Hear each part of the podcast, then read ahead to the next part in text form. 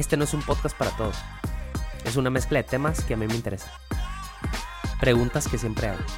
Si quieres conocer historias de éxito, cómo crecer en redes sociales y algo de medicina, quédate, te va.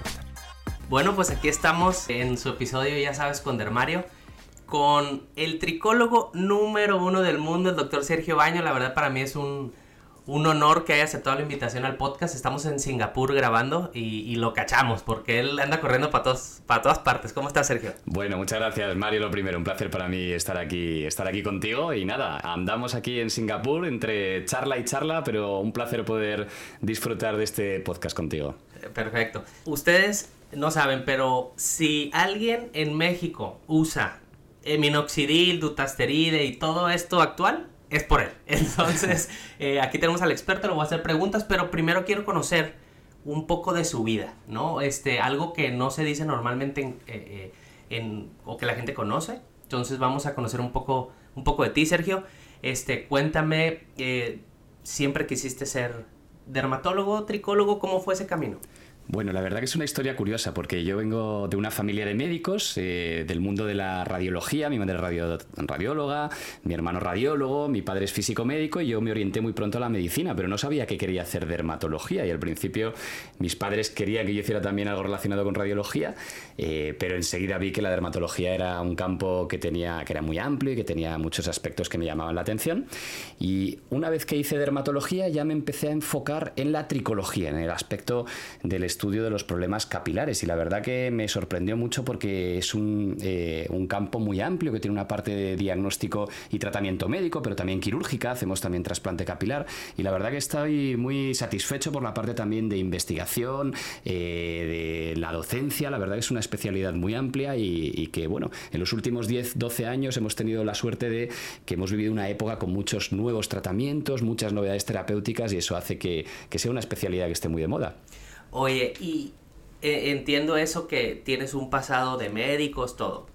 Empezaste dermatología. ¿Y hubo algo así que tú digas, por esto me fui a Trico? ¿O, mm, simplemente no hay razón. Bueno, pues una de las razones fue un comentario gracioso con, con mi jefe, con el doctor eh, Pedro Jaén, que por aquel entonces me dijo, oye Sergio, ¿y, ¿y, no se ha desarrollado todavía demasiado en España, especialmente en Madrid, la tricología? Y me dice, ¿por qué no haces tu tricología? Además, Sergio, tú tienes buen pelo, me dijo. y entonces fue uno de los inicios que dijimos, oye, pues vamos a, a, empezar este área y ya lo desarrollamos. Y sí, puedo decir que ese fue uno de los inicios. Wow, wow eso es padrísimo porque eh, es cierto, y muchos pacientes dicen, este, y me toca a mí en consulta, yo voy contigo porque tú tienes pelo. este, y, ya yo vacilo de que no, es que yo me inyecto dutasteride. Y no es cierto, es de la genética que tengo lo bueno, ¿no? Que ahorita tengo buena genética. Y eventualmente voy a tener que, que meter mano.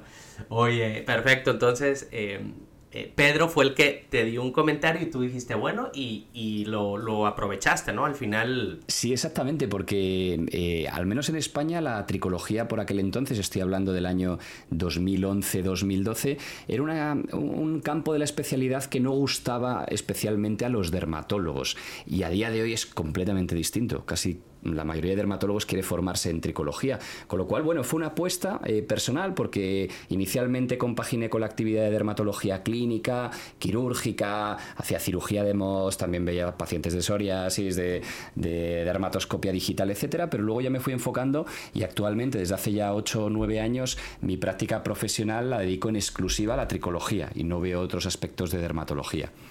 Ok, y, y en, la, en, en esa parte tú publicas, eh, y te digo porque te leemos, o sea, yo creo todos los dermatólogos del mundo que estamos actualizados, leemos lo que publicas, ¿no? En los mejores journals de, medicina, eh, y publican tu grupo, eh, pues mucho de alopecia, ¿no? Y tratamientos novedosos, etcétera. ¿Cuál es el proceso? ¿Cuánta gente te ayuda? ¿Cómo divides tu tiempo para poder crear este, tanta investigación? Bueno, realmente eh, tengo una gran suerte de contar con un equipo de, dermatólogos eh, excelente. Eh, la verdad que son brillantes y nos ayudamos mucho entre nosotros para poder desarrollar actividades de investigación. La verdad que actualmente en la unidad de tricología somos 19 dermatólogos dedicados al estudio de los, de los problemas capilares y compaginamos parte asistencial con parte docente e investigadora. Entonces, con un grupo tan amplio, puedo decir que es relativamente sencillo realizar estudios porque tenemos capacidad de reclutamiento de pacientes, tenemos también soporte estadístico de un data manager que hemos ido desarrollando con el paso del tiempo y, bueno, tenemos mucha gente joven interesada en hacer proyectos de investigación, tesis relacionada con la tricología y es la, un poco la clave de poder tener tantas líneas de investigación abiertas y luego poder eh, optar a publicar. Yo solo no hubiera podido hacerlo, ni mucho menos. Siempre suelo decir, si quieres ir rápido, camina solo, pero si quieres llegar lejos, camina acompañado. Y aquí en este sentido siempre hemos ido acompañados y, tengo la, suerte de tener ese gran equipo. Ok, excelente. Sí, eso, el, el trabajo en equipo, ¿no? Fundamental. Este, ahora, eh, tú pues hacen eh, investigación, tienes todo un equipo que, que te apoya. Em, también ustedes son los que hacen el máster de tricología, que es este, los dermatólogos en México que quieren ser tricólogos van con ustedes, ¿no? Y hacen allá su máster que dura un año, donde también hacen algo de injerto capilar, etcétera, ¿no? ¿Cómo nació la idea de hacer un máster? ¿Cuántos años tiene? ¿Hay otros eh, que estén tan que sean tan importantes como el de ustedes? Bueno, el máster lo comenzamos en el año 2015 eh, y surgió también como una iniciativa vinculada al, grupo nuestro, tanto en el hospital público, Hospital Ramón y Cajal y la Universidad de Alcalá, como en, la clínica Grupo Pedro Jaén, que es la, clínica privada, probablemente sea una de las más grandes del mundo, es donde tenemos la unidad de tricología a nivel privado. Y realmente surgió porque hemos desarrollado diferentes másteres, este, en este caso el máster de tricología que dirijo yo, eh, fue el segundo. Primero se creó un máster de dermatología estética y puedo decir que a día de hoy creo que es de los pocos másters en tricología a nivel mundial orientado a dermatólogos. Hay otros másteres de tricología y trasplante orientados a médicos generales, pero este es el único que yo conozca dedicado a dermatólogos, lo cual yo creo que es un punto diferencial también para nuestra especialidad. Ok. Y ¿Cuántos, eh, ¿Cuál es el, país que más reciben ustedes? O sea, ¿cuál será el país? Bueno, sin duda México, sin duda México. Siempre México está en el number one de los rankings. Eh, y nada, tenemos una, un especial cariño a todos nuestros, nuestros colegas mexicanos. Ok, muy bien. Oye, este, bueno, y eh, ¿Tú haces también contenido en redes sociales? ¿Subes reels, subes TikToks o, o, simple, o nada más posts de publicaciones? Bueno, yo la verdad que las redes sociales, aunque participo en ellas, lo hago a un nivel muy básico, eh, nada profesional, sino que intento compartir eh, tanto conocimientos como experiencias que vamos viviendo y sobre todo lo centro en Instagram, pero de una forma muy, muy hobby, por así decir, poco profesional. Ok, ok, muy bien. Oye, y pregunta que, que quiero saber a qué equipo le vas, ¿eres de España? ¿Cuál es tu equipo? Bueno, soy del Real Madrid, soy ah, madridista. Madridista. Desde hace años, desde hace años ya. Entonces eres Team Shakira, no Piqué. Podemos decir que sí. Ah, bueno, entonces eh, eso fue un poco de, de, tu día a día, ¿no? Entonces, sé que te buscan muchos laboratorios y empresas para, para hacer investigación o para hacer algún, algo de promociones. Eh, ¿Cómo ¿Cómo decides tú con quién sí trabajar, con quién no? ¿Alguna empresa o marca? Aquí no hay patrocinios, entonces la que quieras comentar, o sea, es libre. Bueno, realmente eh, con el paso del tiempo me he ido centrando en, colaborar en proyectos que me aporten valor eh, y que realmente vea de interés. Eh, de hecho, Actualmente intento colaborar en relativamente pocos por la escasez de tiempo, porque andamos en diferentes proyectos de investigación, docentes, etcétera, pero realmente lo centraría en eso, en, proyectos que aporten valor. Si veo que es un proyecto que va a aportar valor tanto para los pacientes como para eh, la investigación, como para nosotros a nivel eh, personal o como grupo, participamos en ellos y si no, intentamos eh, no participar por escasez de tiempo. Sí, sí, sí. Este, por ejemplo, ahorita eh, estamos acá en Singapur, viene tres días, o sea, 16 horas en un avión y llega tres días a dos pláticas y, se, regresa. Entonces sí, entiendo la escasez de tiempo. este, muy bien. Entonces, eh, hablando un poco de, de marcas, patrocinios, congresos, ¿cuál ha sido tu mayor, tu mejor experiencia en un congreso que has ido a dar una plática? ¿En qué congresos has estado dando pláticas? Bueno, puedo decir que hemos dado conferencias casi a lo largo de todo el mundo. Eh, hace relativamente poquito estuvimos en el Congreso Mundial de Investigación en Tricología en Melbourne, en Australia, que fue también una experiencia muy buena. Por supuesto, también estuve el verano pasado en Guadalajara, eh, visitando Tequila, nada, fue una experiencia científica y social también buenísima. La verdad que intento pasarlo bien en todos los congresos, eh, combinar la parte científica, pero también la parte social, porque lo hemos aprendido mucho en la pandemia, no tiene nada que ver dar una conferencia online que darla presencial y poder interaccionar con los compañeros, tomar una cerveza con los compañeros y ponerles cara. Y eso es una de las partes más importantes también de, los congresos. Oye, ¿te gustó el tequila? Sí, sí, me gustó, me encantó. Perfecto. ¿Y qué cerveza es la que te gusta? ¿Qué tomas? Bueno, me, me, gustan, me gustan diferentes tipos de cerveza, pero podemos decir que la cerveza rubia clásica es una de mis favoritas. La clásica, va. Oye, y de los lugares, ¿cuál que has yo sé que has estado en todo el mundo, ¿qué país dices, oye, este me impactó de alguna manera y por qué? Bueno, yo creo que ya desde, desde muy joven los congresos americanos de dermatología tienen algo especial eh, por el perfil de, de, colegas que van, por el formato del congreso. La verdad que fue de los que más me ha llamado la atención. He estado, yo creo, en, Mm, probablemente más de 10 congresos americanos y cada uno nuevo que vamos no deja de sorprendernos y también las ciudades que visitamos, el perfil de la gente. Bueno, eh, siempre que visitamos Sudamérica o compañeros de Latinoamérica eh, es un estilo de vida muy similar al nuestro en España. Pero es verdad que cuando visitamos Estados Unidos aprendemos de, eh, otras cosas diferentes y, la verdad que bueno, puedo decir que los congresos americanos son siempre una, una grata experiencia. Ok, este, yo estuve en España, a mí me encantó España, estuve en Madrid un rato, luego en Barcelona, pero fui a hacer un curso de vino, nada que ver, ¿no? Tres semanas en Barcelona ahí, este, catando vino, según yo, este, estuvo padre, y, y me gustó en, en España, en, en, Madrid, me comentaban de la historia de cómo, por qué se llama tapa. Pues había que taparlo para que no... Cuenta la historia, cuenta. Bueno, de un español es mejor. No, sé si la recordaré exactamente cómo es, pero a priori se, se llamaba tapa, si no recuerdo mal, para tapar la cerveza para que no entrara las moscas, las moscas exactamente. y por eh, eso se llama tapa. Eh, eh, esa, a, mí me contaron allá que era un rey, no sé, Carlos V, no sé, alguno de esos, que entró a una taberna. Y en la taberna, pues toda la gente estaba como, pues, este, borrachos, tirados de pura cerveza y así. Y él decía, denles algo de comer.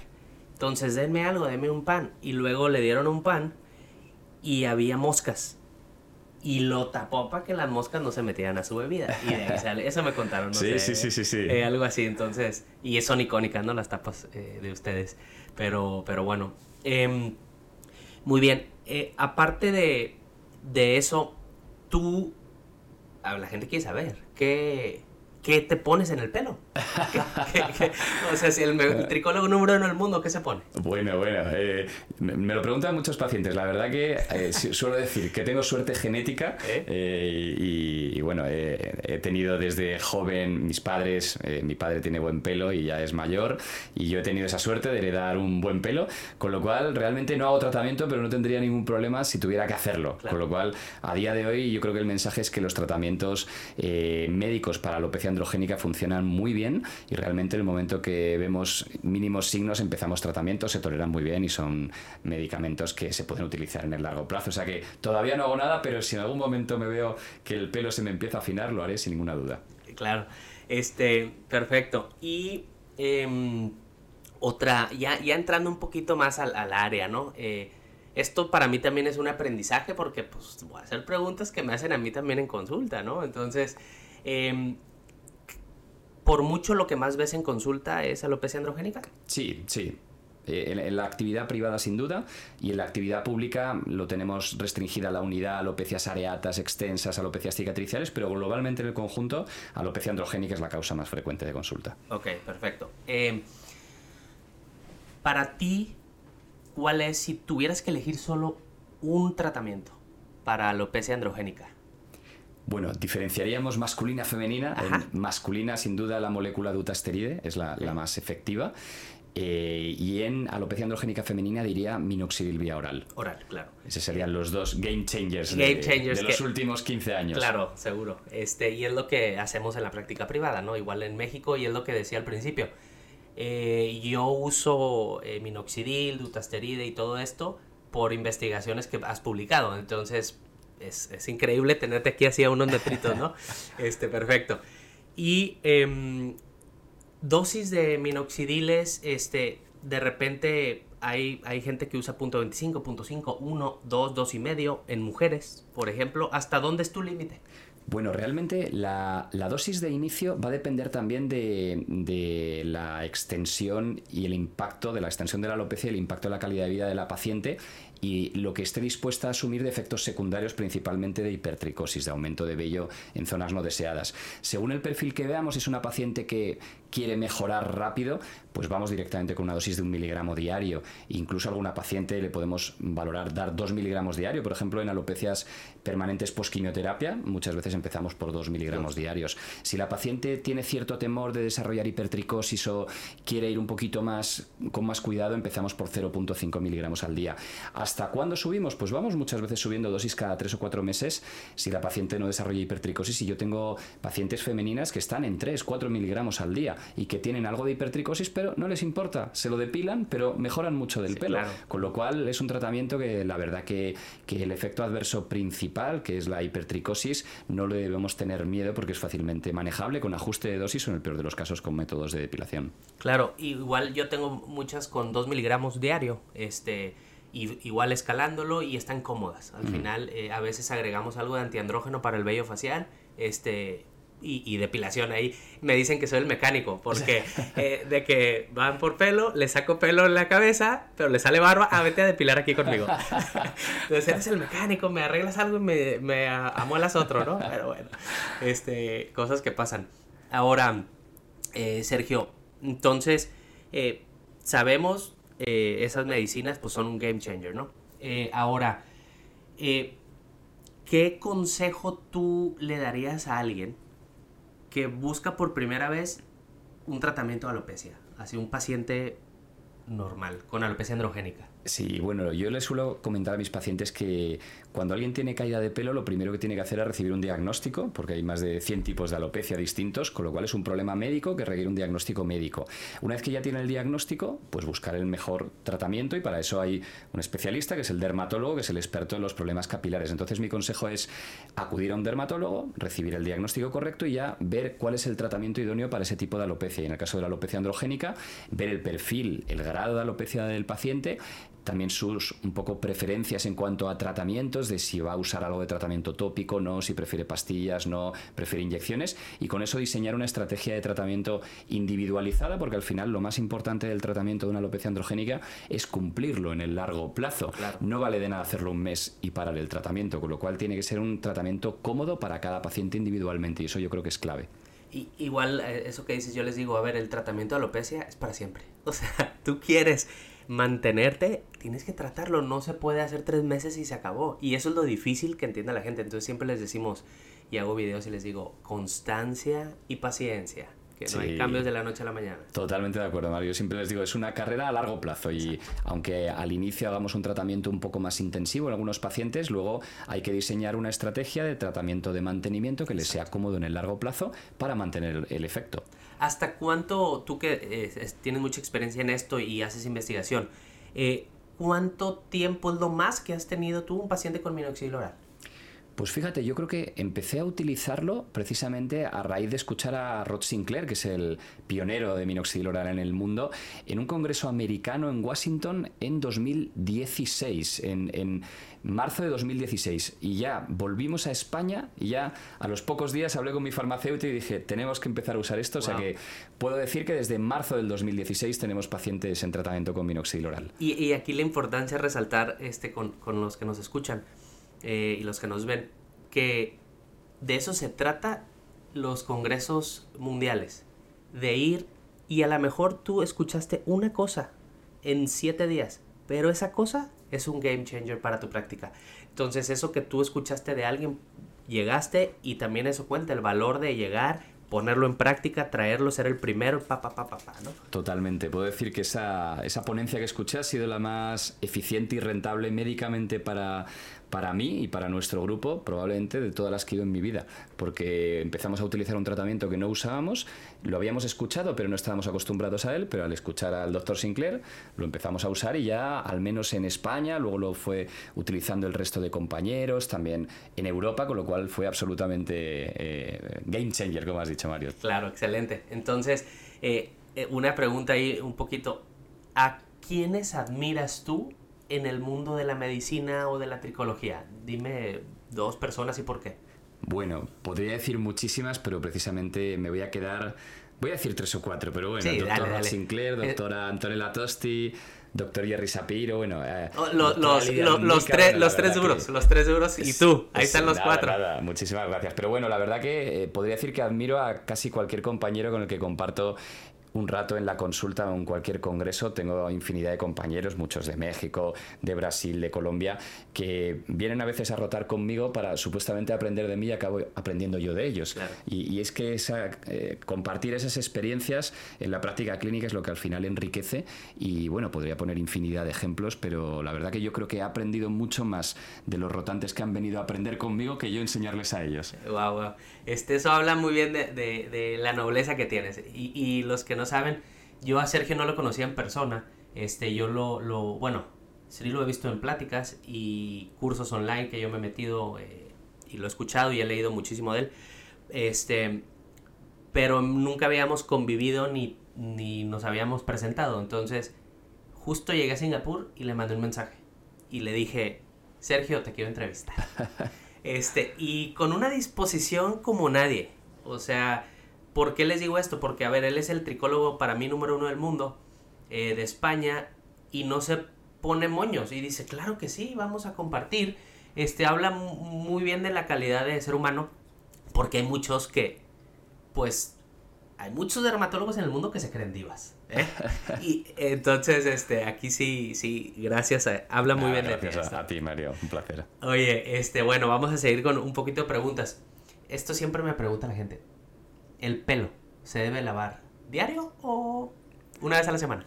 Bueno, yo siempre recomiendo lavado diario, eh, lavado frecuente, no, el que se caiga más el pelo por el lavado, eso es un falso mito, con lo cual lavado diario, eh, en los varones sin duda y en las mujeres lo pueden lavar diario perfectamente, pero si no, tres veces en semana. Pero no, no recomendamos lavarlo poco porque si no las pacientes notan mucha más caída el día que lo lavan, entran en pánico pensando que se les va a caer más el pelo, con lo cual lavado frecuente. Exacto, este lavado frecuente.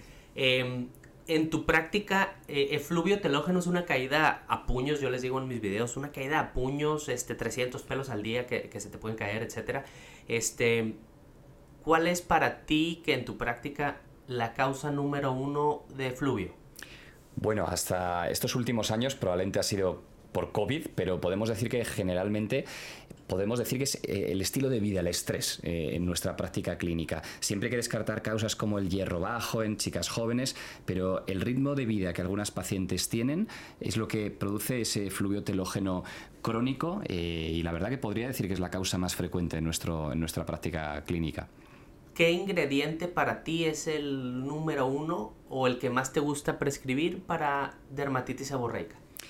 Bueno, para dermatitis seborreica eh, solemos utilizar un tratamiento, digamos, de mantenimiento con champús antidermatitis, productos eh, antifúngicos tópicos pero luego es importante en los brotes hacer tratamiento del brote con antiinflamatorios, que esto es lo que a veces los pacientes desconocen, que si tienen caspa, dermatitis seborreica, usan determinados champús, pero a veces no van a ser suficientes. Y aquí es verdad que en el tratamiento del brote, si el brote es muy intenso, se puede incluso valorar hasta hacer una eh, infiltración de triancinolona intralesional muy diluida junto con un tratamiento con corticoide tópico, etcétera.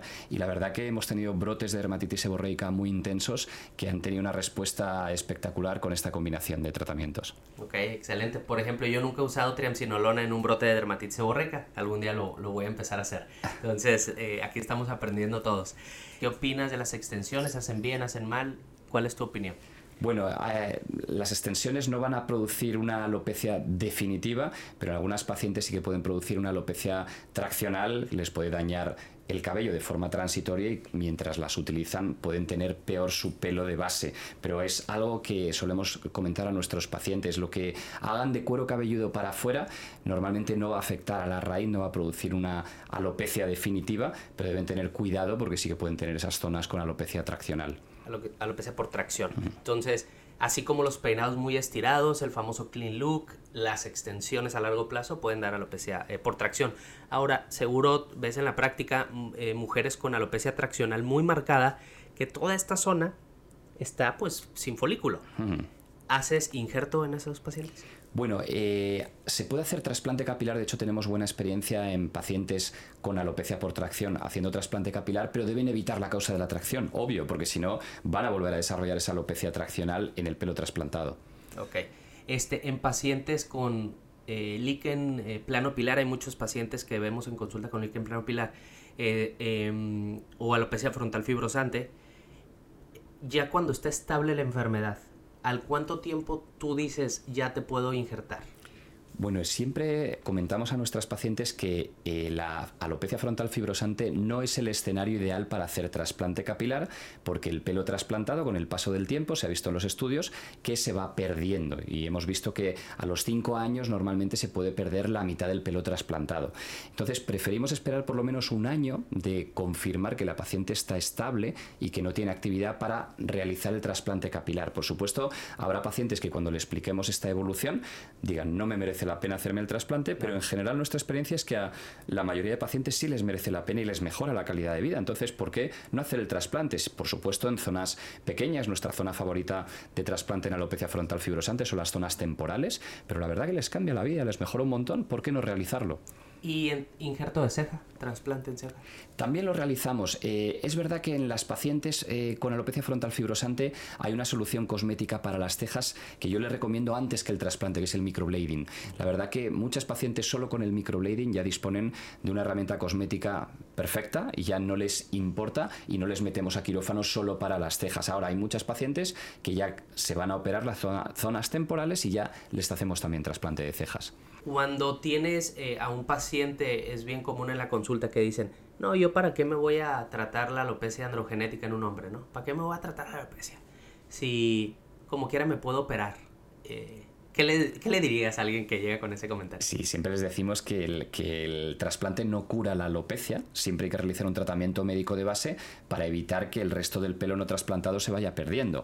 El pelo trasplantado, allá donde lo pongamos, como es un pelo que, mm, digamos, viene de serie resistente a la alopecia, porque tiene menos receptores androgénicos, donde lo pongamos va a persistir muchos años, pero el resto del pelo no, con lo cual el paciente si se opera y no hace tratamiento médico, el pelo trasplantado lo mantendrá, pero el resto del pelo lo irá perdiendo. Yo le suelo decir, es como comprarse un buen coche y no ponerle aceite al coche, con lo cual no te va a valer de nada. Claro, claro, eh, va, algún día va a tronar eso.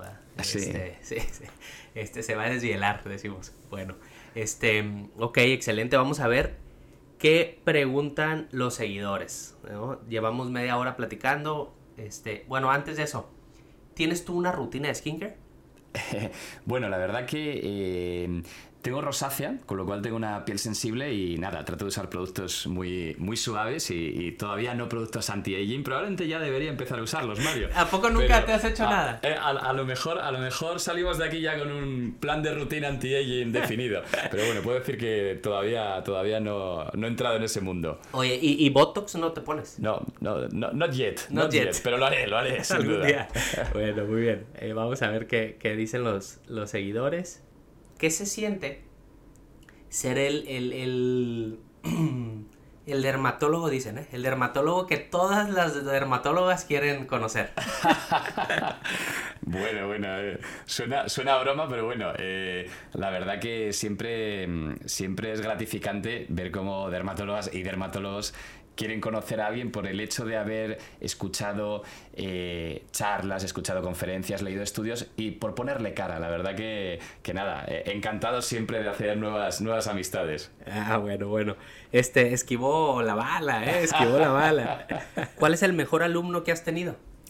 Bueno, es difícil, ¿no?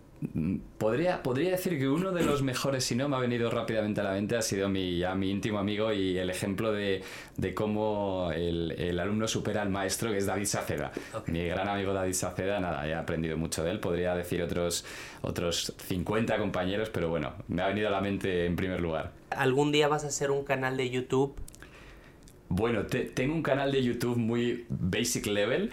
Eh, la verdad que es un proyecto que mi buen amigo también Oscar Muñoz ha desarrollado y tiene, tiene su canal que es Escuela de Alopecia y creo que, que es una forma súper interesante de difundir conocimiento.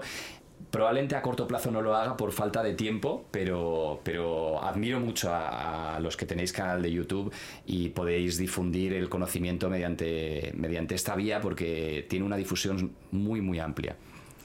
Otra pregunta eh, que hacen, em, ¿qué champú me recomiendas para que crezca el pelo? bueno, los champús no tienen capacidad de producir que el pelo crezca. Eso, eh, eso. El champú, como decimos, anticaída no, existe. Eh, es un cosmético y que puede tratar problemas de la piel del cuero cabelludo, pero si alguien quiere que su pelo realmente mejore, se engrose, tiene que recurrir a tratamientos médicos, no a champús. Perfecto. Este, muy bien. Este, ya vamos a, ir eh, cerrando el episodio. Sé que tienes tiempo contado. Ahora vamos a unas preguntas que no tienen nada que ver con esto. Es algo de ti. ¿Te gusta leer? ¿Escuchas podcast? ¿Algo de eso? Bueno, sí, sí, me gusta leer, pero centro mi lectura normalmente en, el campo de la medicina y en este sentido en el campo de la, tricología. Eh, he escuchado algunos podcasts, aunque, aunque suelo intentar escuchar más contenido eh, científico o dedicarlo directamente a escuchar música y cambiar un poco de tercio referente a la, medicina. Pero sí, la verdad que los podcasts son otra herramienta, eh, hay otro canal súper interesante y aprovechable en el día a día actualmente algún libro o podcast que hayas escuchado o que hayas leído eh, que te haya dejado algo que quisieras compartir. Bueno, aquí podría decir el podcast de, de, una buena amiga que es Cristina Mitre. La verdad que hace podcast en profundidad de temas particulares, no solo de, medicina. Y al escuchar los podcasts que ha realizado en mi campo en particular, también con otros compañeros, eh, sí que ha sido muy interesante porque aprendes cosas, ah, digamos, de farmacéuticos que hablan también de la perspectiva del cuidado del pelo desde su, desde su visión, con lo cual podría recomendar ese podcast, Cristina Mitre. Ok, perfecto. Este, y eh, última pregunta eh, que me hacen acá. Em, suplementos para caída del pelo crees que la biotina nos ayuda? Bueno, yo en general pienso que el efecto de los suplementos eh, lo debemos interpretar como más cosmético respecto a puramente médico, es decir, es un complemento del tratamiento médico y no un sustitutivo. Puede producir una mejora cosmética que muchas veces es subjetiva en el pelo, otras veces sí que es objetiva, pero no debe sustituir nunca un tratamiento médico. Yo he recibido en consulta muchas pacientes de 22 años con alopecias androgénicas extensas que llevaban recibiendo vitaminas durante 5 años y nadie les había dado un tratamiento médico, un antiandrógeno, un minoxidil oral. Por lo tanto, sí que creo que tienen un papel los nutricosméticos, pero es un papel mm, tangencial al tratamiento médico. Ok, y, en, ese, en esa área, eh, ¿tú crees que cada vez vemos a mujeres con alopecia androgénica cada vez más jóvenes? ¿Crees que hay una razón de esto o simplemente antes no se diagnosticaba?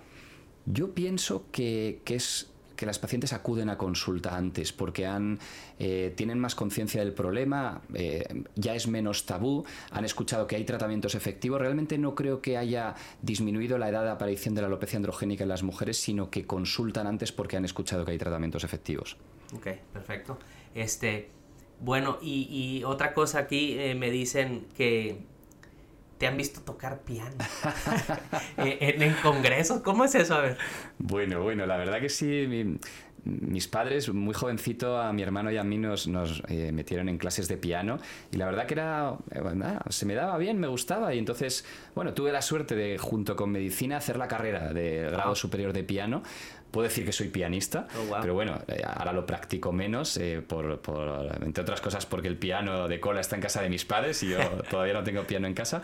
Pero bueno, sí que es verdad que siempre que en un congreso vemos un piano y demás, pues bueno, nos gusta tocarlo, compartir buenos momentos con amigos y bueno, la verdad que es un, un hobby el de la música que, que desde joven me ha gustado y que, y que espero poder recuperar en cuanto a tiempo en los próximos años. ¿Y, y también cantas o...?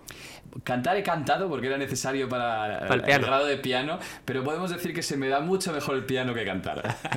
Este, ¿Quieres cantar algo aquí o Ah, no? bueno, yo creo que esta noche con un par de tragos nos vamos a cantar tú y yo y haremos como un, un segundo episodio Seguro, podcast. perfecto. Bueno, pues muchas gracias, Sergio, Nada, este, gracias por ti, estar un acá en el episodio. Este, síganlo. eh, en- en- voy a subir su, un, un clip de su, de su episodio. eh, síganlo en Instagram. eh, y los dermatólogos están escuchando esto, pues ya saben, el número uno del mundo en Trico. Nos vemos este episodio, ya sabes, con Dermario. Y si llegaste hasta acá en el episodio, déjamelo saber. Ponme en el último post un emoji del sombrero. Y en la caja de preguntas de Dermario, si quieres que te conteste en Instagram, sí o sí, cuando sea la sección, antes de tu pregunta pon dos emojis, un balón de americano y un sombrero.